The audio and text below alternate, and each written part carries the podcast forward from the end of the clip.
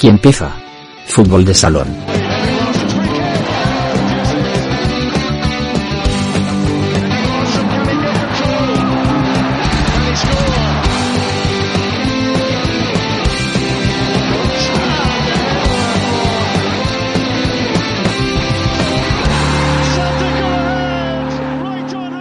Muy buenas a todos. Bienvenidos a Fútbol de Salón, episodio número 21, episodio en el que aplaudimos, episodio en el que alabamos, episodio en el que nos rendimos ante dos hombres, dos deportistas que ya eran leyenda viva del deporte mundial y que este pasado fin de semana han colocado una nueva piedra para seguir agrandando su figura. LeBron James y Rafael Nadal. Rafael Nadal y LeBron James. Uno, con su particular idilio con la arcilla parisina, levanta su decimotercer Roland Garros en una Philippe Chatrier como nunca la habíamos visto, cubierta y prácticamente vacía, igualando los 20 Grand Slams de Roger Federer. El otro logra su cuarto anillo en la burbuja de Orlando, cuatro anillos con tres franquicias diferentes que le hacen sentarse con pleno derecho en la mesa de Michael Jordan y quién sabe si presidir el banquete. Tengo muchas ganas de conocer la opinión de Javi Lomba sobre estas dos mega leyendas, así que le saludo ya y empezamos.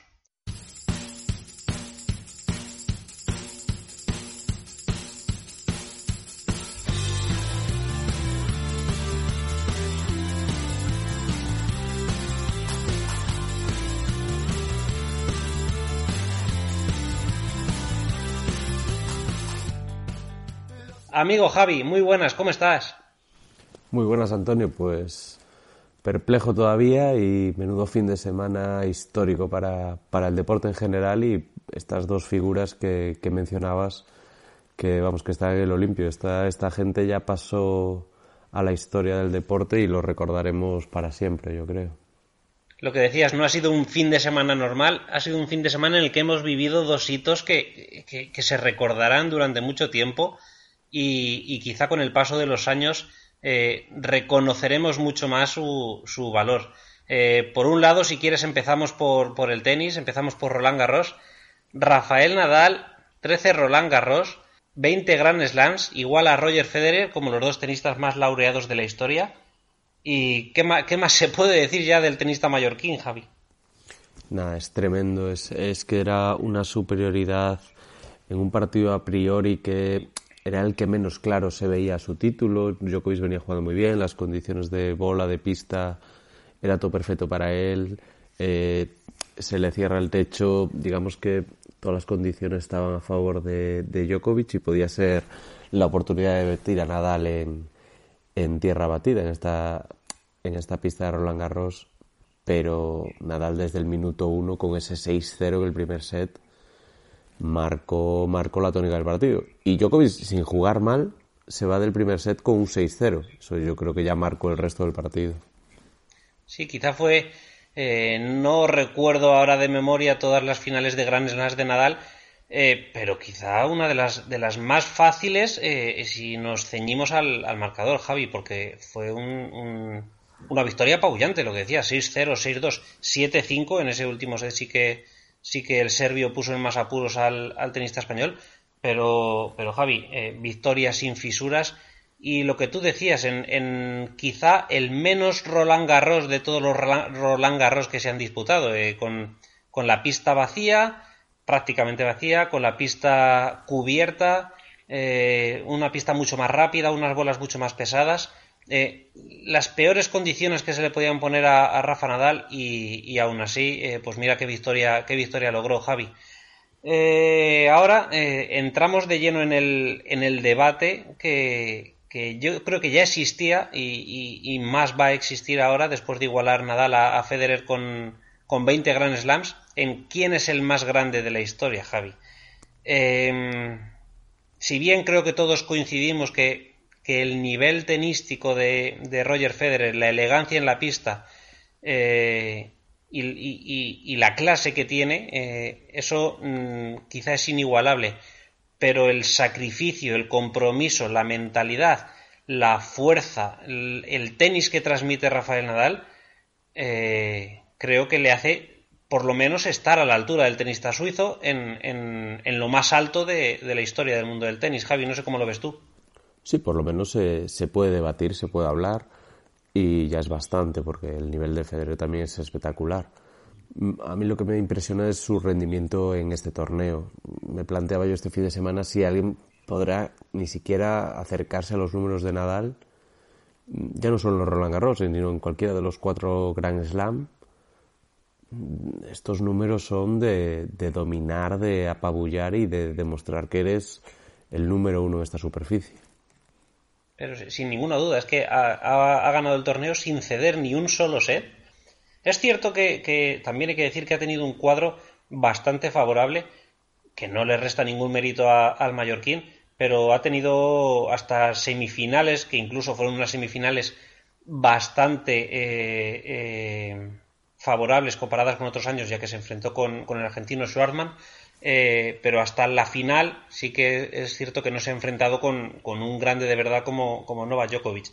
Aún así, ganar un gran slam sin ceder ni un solo set siendo el segundo torneo que jugaba después, de, después del parón, tan solo había jugado en Roma donde había llegado a semifinales, eh, creo que le tenemos que dar el, valor que merece y, y, nada, nada, Javi, eh, una piedra más en, este museo que está construyendo Nadal eh, cuanto a su leyenda y, y, nada, solo nos queda rendirnos ante él y esperemos seguir disfrutándolo por lo menos algunos años más. Parece que sí, parece que el tenis le está dando, las lesiones le están dando un poquito de respiro a su, a su cuerpo y que mientras él pueda y quiera, supongo que nos hará por lo menos vivir eh, este torneo cada año con, con, mucha emoción y vamos, que eh, es el, amo y señor de esta pista.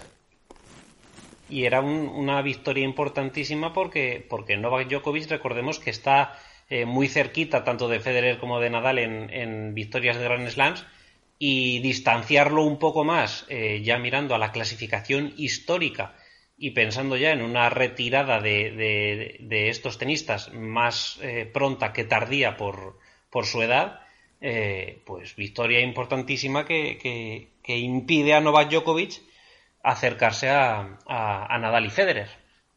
Es, es impresionante eso, estamos hablando de, de rankings históricos, de digamos de, de victorias en, en Grand Slams y tenemos aquí a los tres que, que están ahí, ahí arriba peleando de tú a tú en cada torneo.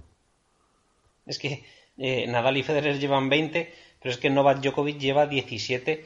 No sé, Javi, tú qué, recuerdas, pero yo cuando era más joven, cuando era, cuando era pequeño, ganar un Grand Slam, un solo Grand Slam, eh, ya para un tenista era haber tenido pues, una carrera de éxito y haber triunfado eh, en el mundo del tenis. Pues esta gente llevan 20, 20 y 17. Realmente estamos viviendo una época en el, en el tenis que no sé si se volverá a repetir. Mm, no sé, al final los deportes individuales siempre nos sorprenden, ¿no? Y siempre eh, se van mejorando con el paso de los años, pero realmente te lo pones a pensar y esto es muy, muy fuerte. no sé, no sé, no, no soy capaz de imaginarlo. Supongo que llegará y me sorprenderá igual, pero es, es impresionante. Bueno, pues nada, Javi, a mí eh, un año más, eh, un Roland Garros más, Nadal me ha dejado sin, sin palabras. Cuando parece que es más difícil que vuelva, siempre vuelve y siempre está. Eh, así que, ¿quién se atreve a, a, a, adivinar un fin en la carrera del Balear? Eh, de momento intentaremos seguir disfrutándolo, aunque mm, yo me temo que lo vamos a ir viendo ya más a cuentagotas, Javi. No sé, no sé tú qué opinas, pero creo que cada vez está seleccionando más eh, su calendario y evitando algunos torneos que en otros años eh, quizás sí participaba y, ahora lo que busca es evitar ese desgaste extra que le impida llegar en las mejores condiciones a los torneos más importantes. Pues sí, supongo que intentará alargar su carrera todo lo que pueda, centrándose en estos tipos de torneos donde él se vea eh, más favorito, donde por lo menos pueda pelearlo. Un poco como le pasó, o sea, como pasó con el US Open de este año, que yo creo que no fue un poco para seleccionar más y centrarse más en Roland Garros, en un año un poco raro, sin mucho ritmo. No querrá, digamos, eh, forzar y ir seleccionando los torneos para él más importantes. Muy bien, Javi. Pues nada, eh, hasta aquí el tenis. Eh, si quieres pasamos ya a hablar de baloncesto, a hablar de la NBA, a hablar de otra leyenda.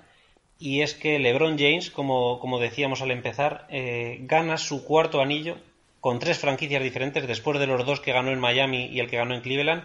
Ahora hace campeón a Los Ángeles Lakers diez años después desde la época de, Kobe y Pau, eh, los Lakers no eran campeones. Y, otro que, forja su leyenda y, se abre un nuevo debate. Si antes hablábamos del debate Nadal-Federer, eh, aquí sí que hay un debate encima de la mesa: es quién es el más grande de la historia, si LeBron o, Michael Jordan. Eh, no sé tú qué opinas, si crees que, se puede debatir sobre esto, si, si LeBron se ha ganado con todo merecimiento estar a la altura de, Jordan y, hay quien habla incluso de que ya se le puede considerar eh, un poquito superior. Eh, sí, digamos que eh, hablar de, Jordan muchas veces va más allá de lo, de lo baloncestístico o de los anillos. Sí, es un poco el, aura de cierto, el aura de leyenda que tiene, ¿verdad? Sí, es, es más em, emocional que un debate baloncestístico. Eh, en el caso contrario que nos pasa con Nadal, eh, Nadal y Federer son coetáneos, han jugado partidos entre sí y digamos que tenemos más matices para valorar y comparar. Cuando hablamos de Jordan y LeBron, juegan épocas diferentes, son NBAs diferentes. Eh, los equipos son muy diferentes, además eso, no es un deporte individual, es un deporte de equipo. Eh, las plantillas con las que contó LeBron, las plantillas con las que contó Jordan, y el debate ya se va de lo baloncestístico a lo emocional, a digamos, eh, yo crecí con Jordan, a mí Jordan me impresionó y me gusta más. O la gente más joven que su referente visual, su, su estrella, es LeBron que defenderán que sus anillos tienen más valor, que es otra NBA, que hay mucha más calidad media, que es mucho más difícil alcanzar esas finales o crear una dinastía y forjar eh, un equipo tan constante como pasaba otros años o en otras épocas como la de Jordan. Pero creo que el debate se puede hablar, está en la mesa y, y me parece lícito, la verdad. Por lo menos se ganó ese derecho a, a poder hablar el tema. Es cierto que, es muy difícil comparar a, dos jugadores, eh, lo que tú decías, que no son de la misma época, no han, no han jugado partidos eh, el uno contra el otro y, han vivido dos épocas de la liga, de la liga americana eh, muy diferentes. Mm, no sé, yo si tengo que dar mi opinión, es que es muy complicado poner a, uno por encima del otro. Quizá te diría que, LeBron para mí es un jugador más completo que, Jordan, ¿vale? Eh, mm, para mí asiste mejor, eh, rebotea mejor, eh, genera más juego para su equipo de lo que hacía Jordan, pero, pero claro, el, nivel de definición de Jordan, el nivel de letalidad en momentos decisivos y ese, ese alma de líder, no, no quiero decir que LeBron no lo tenga, eh, para mí en, ese aspecto Michael Jordan, Michael Jordan es superior. Luego está el debate, eh, como siempre, como hemos visto en otros deportes, también en fútbol, eh, en el que siempre se dice que habría que haber visto a Jordan salir de Chicago y ganar anillos fuera de Chicago. Jordan los seis anillos que ganó los ganó con Chicago, mientras que LeBron ha hecho campeón a tres, a tres franquicias diferentes. Mm, nunca se sabrá, nunca se sabrá si, Jordan se hubiera ido al tercer año de Chicago, eh, eh, qué habría pasado con su carrera. No sé, eh, considero a LeBron más completo, pero, pero no me atrevo a ponerlo por encima de Jordan como el mejor de la historia. claro, es, difícil, es difícil. También te mm, puedes un poco los fans de Jordan agarrarse a que realmente eh, él sí se montó una buena plantilla, pero siempre se la montó alrededor suya. No llamó a tres amigos y les dijo vámonos a Miami, los tres juntos, el mismo año, y vamos a, ganar ahí. Supongo que eso siempre le pesará, esa decisión de salir de Cleveland de esa manera, pero yo creo que la historia debería ser más compasivo con ese tipo de decisiones y, y valorar su juego como es, juego puro, sin, sin entrar en más matices. Pero luego volver a Cleveland y ganar el anillo que ganó, remontando una final a, aquellos Warriors, remontando un 3 a 1, eh, eso está al alcance de muy poquitos, Javi, en la historia. Sí, sí, una redención tremenda y una historia de que yo creo que estará en película. Muy bien, Javi. Pues eh, lo que creo que tenemos claro es que tanto LeBron como Jordan, o quizá tú me dices que no, pero para mí son los dos más grandes de la historia, eh, por encima de los, de los Magic, de Larry Bird, de Abdul Jabbar, eh, jugadores que quizá ya a ti y a mí no, nos pillan más lejanos, ¿verdad? Sí, yo creo que esto es un tú a tú entre LeBron y Jordan. Ya, te, ya decimos, muy difícil de, discernir quién, seré, quién es el mejor pero vamos, que están cabeza con cabeza ahí en, el debate. Lo que sí es, importante valorar, Javi, y yo creo que, es un aspecto a tener en cuenta, es que Jordan eh, fue algo más que un jugador de baloncesto. Eh, mm, eh, estaba en una época en la NBA en la que, la, puso al más alto nivel, la dio a conocer en todo el mundo y, él fue el referente, él fue el primero, o al menos que yo recuerde, que, mm, no sé, le dio a, la industria un, un, enfoque más, eh, más de negocio, el que vendió las primeras zapatillas, el que vendió las camisetas. Eh, creo que Jordan fue mucho más que un jugador de baloncesto y quizás LeBron en ese nivel de, marketing no, está, no, está, no está al nivel de, de Michael. Claro, Jordan digamos que fue el factor global de la NBA. La NBA supongo que pre-Jordan se veía en Estados Unidos y poco más. Con Jordan, con el Dream Team, con un poco esa época de explosión de la NBA a nivel global, eh, se hizo una estrella mundial, alguien reconocible en todas las partes del planeta y, yo creo que eso marcó a una generación entera alrededor del mundo.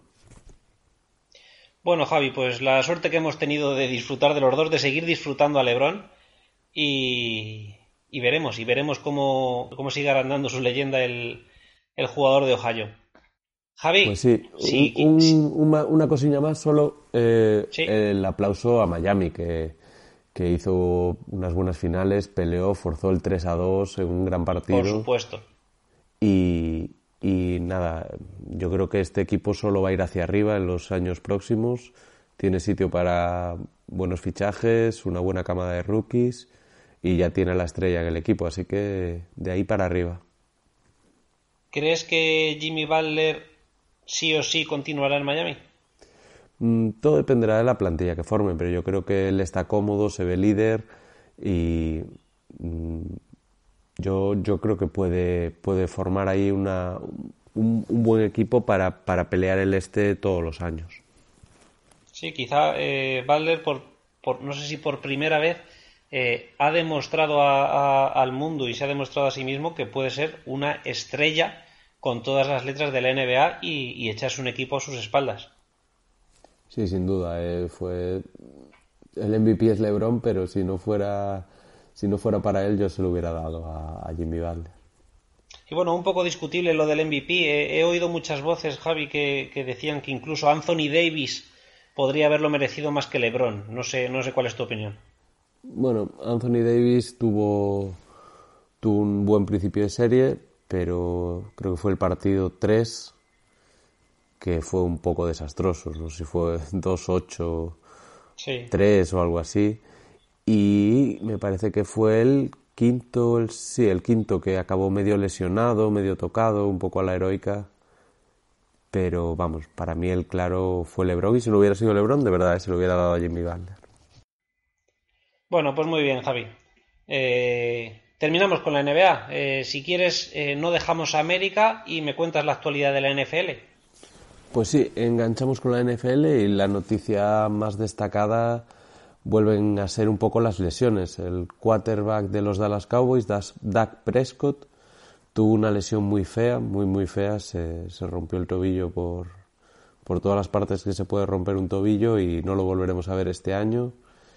Y los Cowboys que se quedan un poco cojos. Parecía que estaban remontando, que estaban remando a contracorriente y esto puede acabar de hundirlos.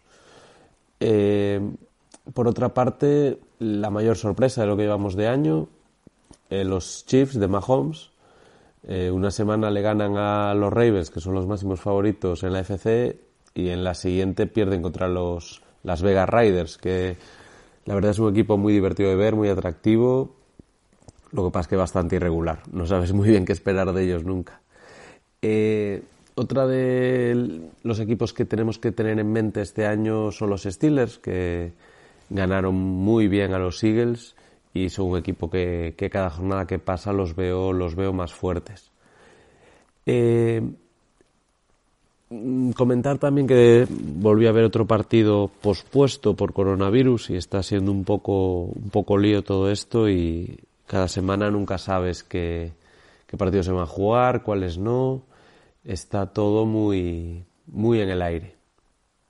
Y un poco haceros la previa de la semana que viene, de la jornada que viene, que hay muy, muy buenos partidos. Tenemos un duelo divisional, el Steelers Browns, el, el, equipo, digamos, un poco gafado de, la, de la NFL, nunca consigue buenas plantillas, si se mete en playoffs pierden de mucho, al año siguiente echan el entrenador, es un poco caos, pero este año parece que hicieron clic y este partido es el que puede marcar su temporada, duelo divisional contra los Steelers que están muy fuertes y a partir de ahí empezar a soñar. Es un partido muy atractivo, a muy buena hora y también tengo muchas ganas de, de ver a, a, los Packers que vuelven esta semana. En la NFL hay jornadas de bye, que son jornadas de descanso que tres, cuatro o cinco equipos no juegan esa semana. Para, un poco para, para dar una semana de descanso entre medio de la temporada que es bastante dura. Y juegan contra los Tampa Bay Buccaneers, que quizá no están demostrando todo el brillo que el fichaje de Brady les podía atraer, pero yo los veo un equipo muy sólido, con una defensa fuerte, un juego de carrera que están explotando y simplemente el tiempo hará que él conecte mejor con sus receptores. Y bueno, muy interesante también ver el Chiefs eh, Bills por ver cómo, cómo reaccionan a esa derrota los Chiefs. Y mm, empieza a haber un poquito de dudas en el equipo o simplemente esto fue un tropezón y, vuelven a la senda de la victoria. Un partido bonito, difícil y que va a estar interesante. Y un poco hilándolo como empezamos lo de la NFL con la lesión de Dad Prescott, ver el partido de los Cowboys Cardinals. Tengo la sensación de que siempre hablo de los mismos equipos, pero es que son los partidos que más me llaman la atención. El Cowboys Cardinals, que a ver cómo se reponen los Cowboys de esa lesión ante un equipo que no brilla por su defensa, pero en ataque que tiene muchas, muchas opciones y para el que para mí es el mejor receptor de la liga, que es de Andre Hopkins, que cada semana que pasa lo demuestra con más, con más seguridad, no, no deja caer un pase.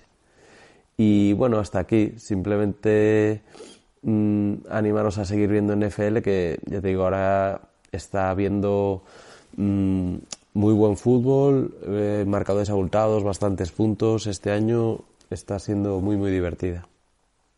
Bueno, Javi, pues nada, eh, muchas gracias. Un lujo, una semana más, tu análisis de, todo lo que acontece en, la NFL.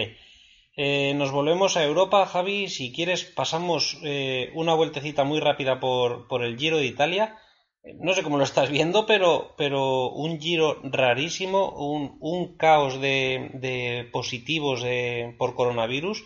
Eh, dos equipos que se van ya a casa, el, el Jumbo y el, y el, Mitchelton. También se va a casa Michael Matthews. Eh, se está quedando un giro. Si, si ya venía eh, con muy pocas figuras en su cartel, se está quedando una carrera un tanto desangelada en cuanto a grandes nombres, pero a la vez muy abierta porque, porque no hay un claro favorito. Sí, un giro muy 2020, ¿verdad?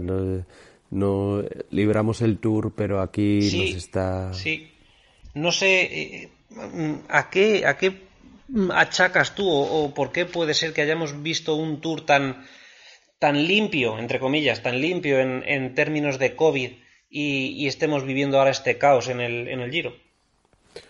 Supongo que a la relajación de, ya no de los corredores, sino del, del, círculo, un poco la burbuja del giro que explotó, supongo que será por relajación. Eh, ves que en el tour todo va bien, supongo que estarían todas las alarmas encendidas, en el tour todo va bien, pues en vez de seguir reforzando, supongo que la tendencia natural de las personas y de las, y de las organizaciones es relajar medidas.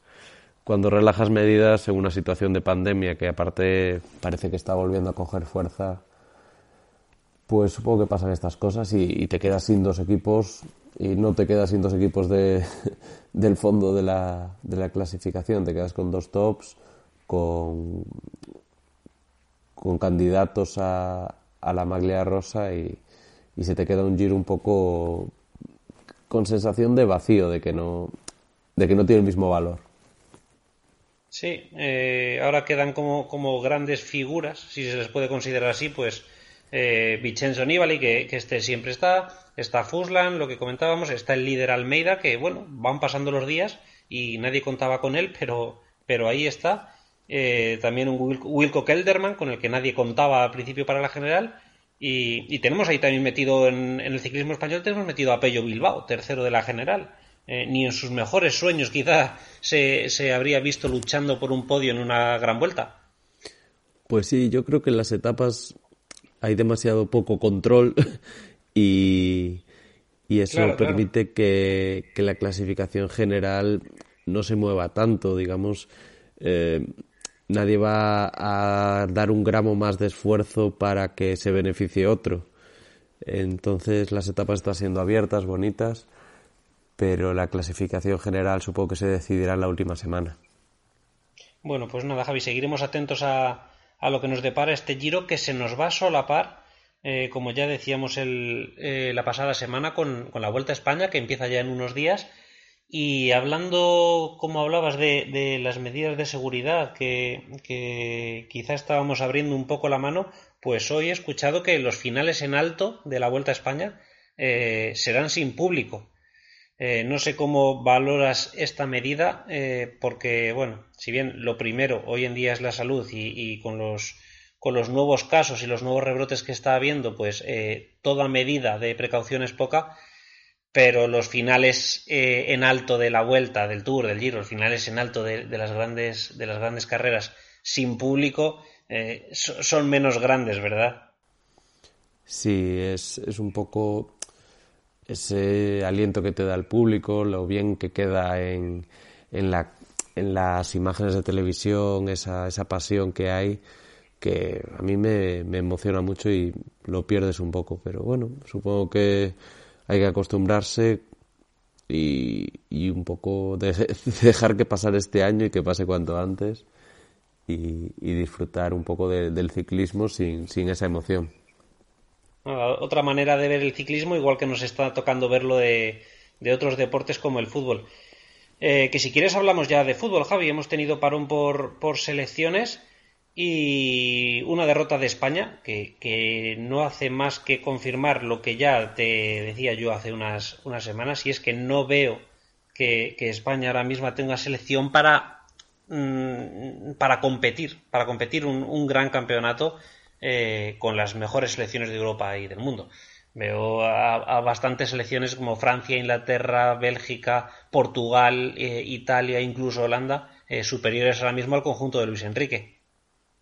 Un poco el, la bajada de nivel medio de la liga pueda estar afectando al, nivel medio de la selección, que se está quedando también un poquito a, a, rebufo de esas, de esas grandes selecciones europeas. Sí, sí, por supuesto, nada, eh, no queda otra que, que, construir desde la base y, y buscar eh, nuevos jugadores, nueva, nuevas generaciones que, que, vuelvan a ilusionar y vuelvan a, a, competir. Javi, eh, lo que tenemos este fin de semana son partidazos en las grandes ligas europeas. siempre son jornadas complicadas estas que, se disputan tras, tras los partidos internacionales, pero si quieres empezamos por, por la Liga Española, por ejemplo. Y, no sé qué partidos ves ahí interesantes esta semana, pero, pero por ejemplo, yo veo muy entretenido un Celta Atlético de Madrid en Balaídos, Javi. Pues sí, quizá no habrá muchos goles, pero yo sí que creo que mucha emoción, mucha intensidad. Y lo que acabas de decir, eh, estas jornadas después de parón de selecciones a mí me poco me, me desconciertan. No, sé exactamente qué esperarme de cada partido, pero en este en concreto sí que me espero mucha lucha, mucha emoción, un partido de, de altos vuelos. Eh, ¿Algún otro partido que te llame la atención, que te apetezca mirar de la Liga Española este fin de semana para recomendar? Creo que hay un partido que es el del Barcelona que, lo va a tener muy complicado para llevarse los tres puntos del Coliseo Alfonso Pérez de Getafe.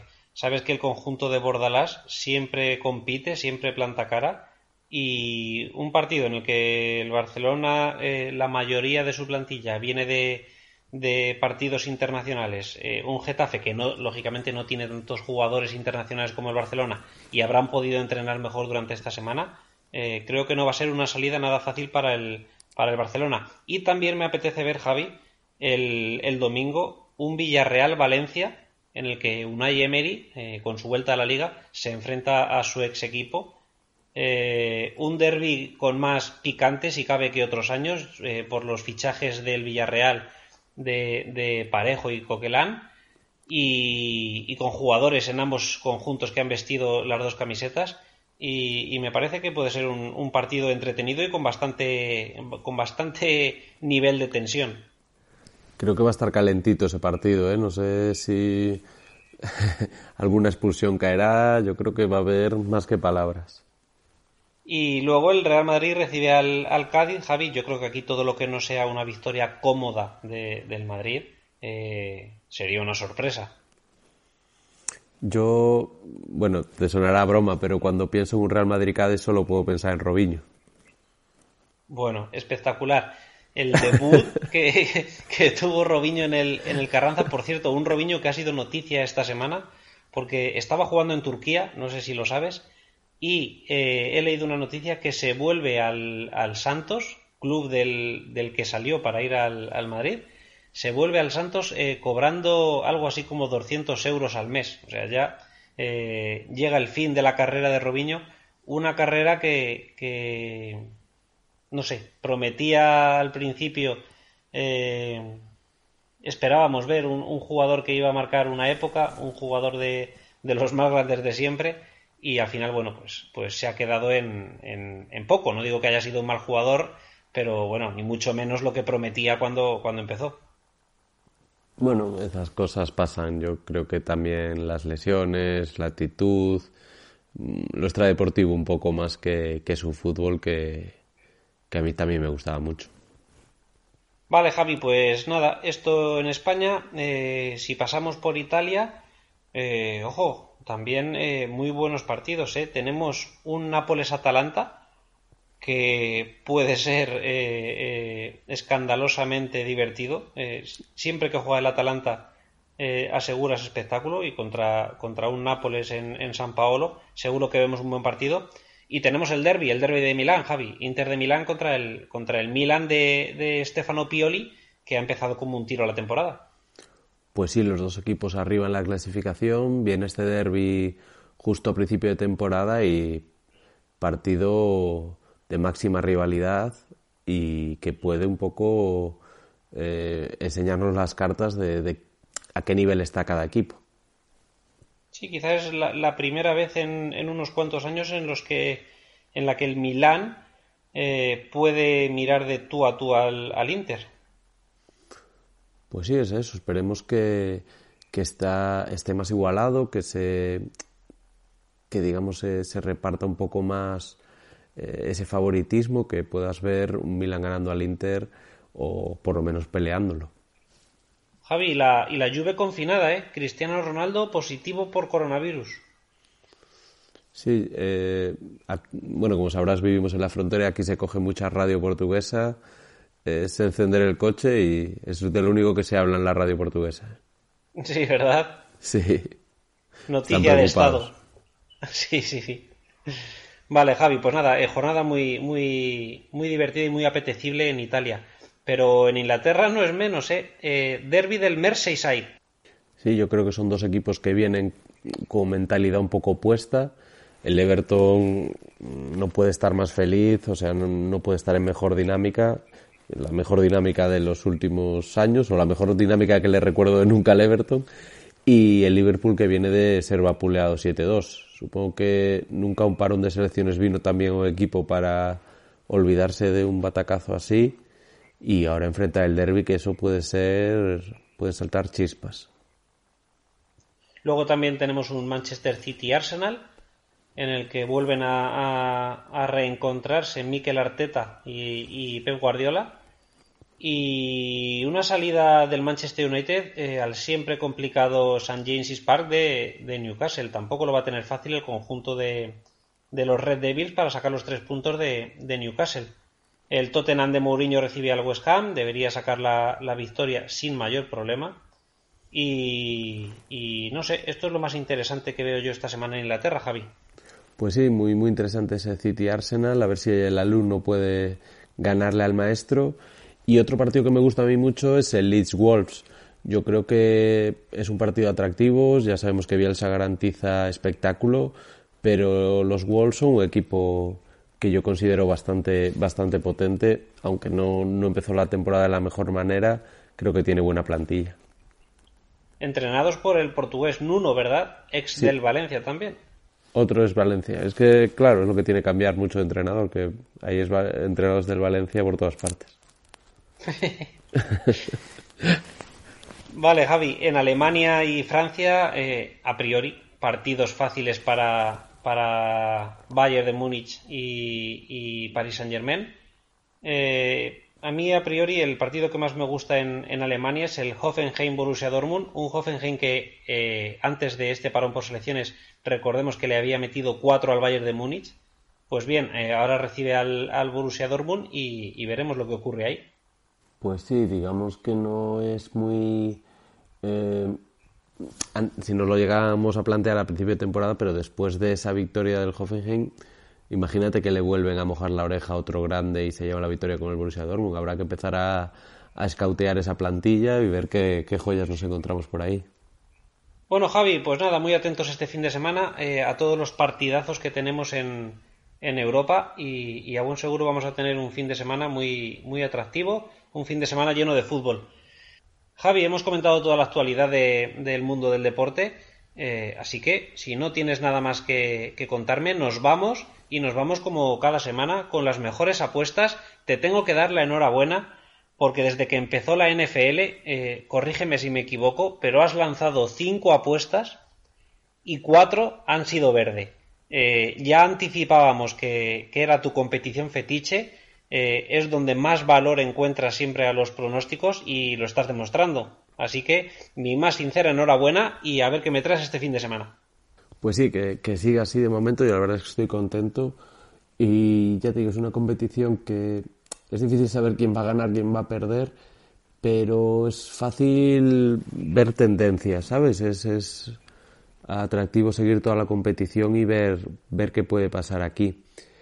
Eh, en cuanto a esta semana, por variar un poco, voy a, voy a cambiar de competición. No, no, voy, a seguir con la NFL. No me lo creía, no me lo creía. sí.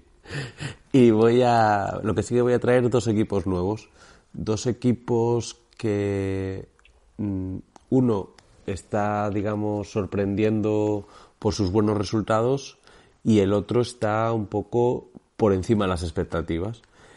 Pero creo que es un partido que los dos no van a querer que, que se les vaya de las manos Va a ser un partido que me lo espero a poca anotación por el hecho de que ellos van a intentar controlar el reloj, que el, que el marcador no se les vaya mucho, porque ninguno de los dos va a querer darle la opción al otro equipo de que se convierta en un tiroteo y, que sea una moneda al aire. Entonces los dos van a intentar controlar y el marcador se va a quedar por debajo de 45 puntos. Está a 1.90 y el partido es Chicago Bears, Carolina Panthers. Pues nada, Javi, eh, seguiremos la apuesta como siempre y, recomiendo a todos los oyentes que, lo hagan porque ahí están los números y, ahí está el beneficio que estás, que estás obteniendo con, con tus apuestas de NFL. Eh, yo por mi parte me voy a ir a la Liga Santander. Eh, jornada difícil, jornada eh, de vuelta de partidos internacionales, como decíamos antes, pero voy a ir con mi Madrid, Javi. Eh, veo un Real Madrid-Cádiz, eh, que ya comentaba antes que todo lo que no sea una victoria cómoda del conjunto de Zinedine Zidane, pues para mí será una sorpresa. No, no, no concibo ni, ni siquiera una victoria por la mínima del, del conjunto merengue. El handicap asiático menos 1,5 a favor del, del, Madrid. Esto es que el Real Madrid tiene que ganar por dos goles o más. Eh, se paga a 1,72 ahora mismo. Y, y, creo que hay valor, que hay valor. No sé, no sé cómo lo ves tú. Sí, no es el Madrid más eh, goleador de, de, los últimos años, pero yo creo que es un partido que, que necesitan, necesitan demostrar y es un partido propicio para, para eso, para, para golear, para gustarse y para, digamos, un poco dar buenas sensaciones. Venga, Javi, pues buscamos los dos verdes esta semana y, y a seguir sumando, a seguir sumando y que los oyentes eh, se aprovechen de estos buenos pronósticos que, que, claro que sí, intentamos dejar cada semana. Javi, nos vamos, un abrazo. Muy bien, un abrazo Antonio, que haya suerte. Hasta el jueves que viene. Esta semana eh, queremos cerrar el episodio eh, rindiendo homenaje al, al ya, eh, sin duda, ya lo era, pero ahora más todavía, mejor deportista español de, de, la historia. Rafael Nadal Parera, 13 Roland Garros, 20 Grand Slams. Escuchen y disfruten. Va a ganar Rafa Nadal. Va a ganar otro Roland Garros. Esto es increíble. Dos horas 41 de partido. 6-0, 6-2, 6-5 ahora mismo. 40 nada. No apaguen la radio por nada del mundo, que os vamos a contar otro hito histórico para el deporte español. Al saque Rafa Nadal, ahí va el saque de Rafa abierto. ¡Sí! ¡Sí! ¡Sí! ¡Ganó Nadal! 17 horas 51 minutos de este 11 de octubre de 2020. Pero qué animal eres, Rafa. Otra vez la misma imagen. Nadal levantando los brazos al cielo, haciendo cotidiano algo que es prácticamente imposible.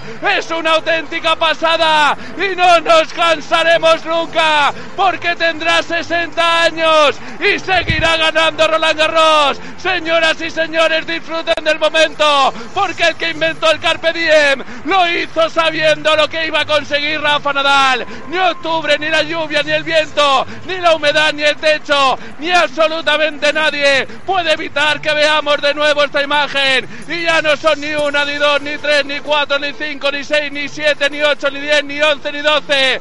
Ya son trece veces las que hemos visto nuestra imagen favorita. Hoy con una paliza al número uno del mundo. 6-0, 6-2, 7-5 en menos de tres horas de partido. Victoria 100 en París. Décimo tercer título. Vigésimo Gran Slam. Señoras y señores, levántense y aplaudan. Don Rafael Nadal Parera.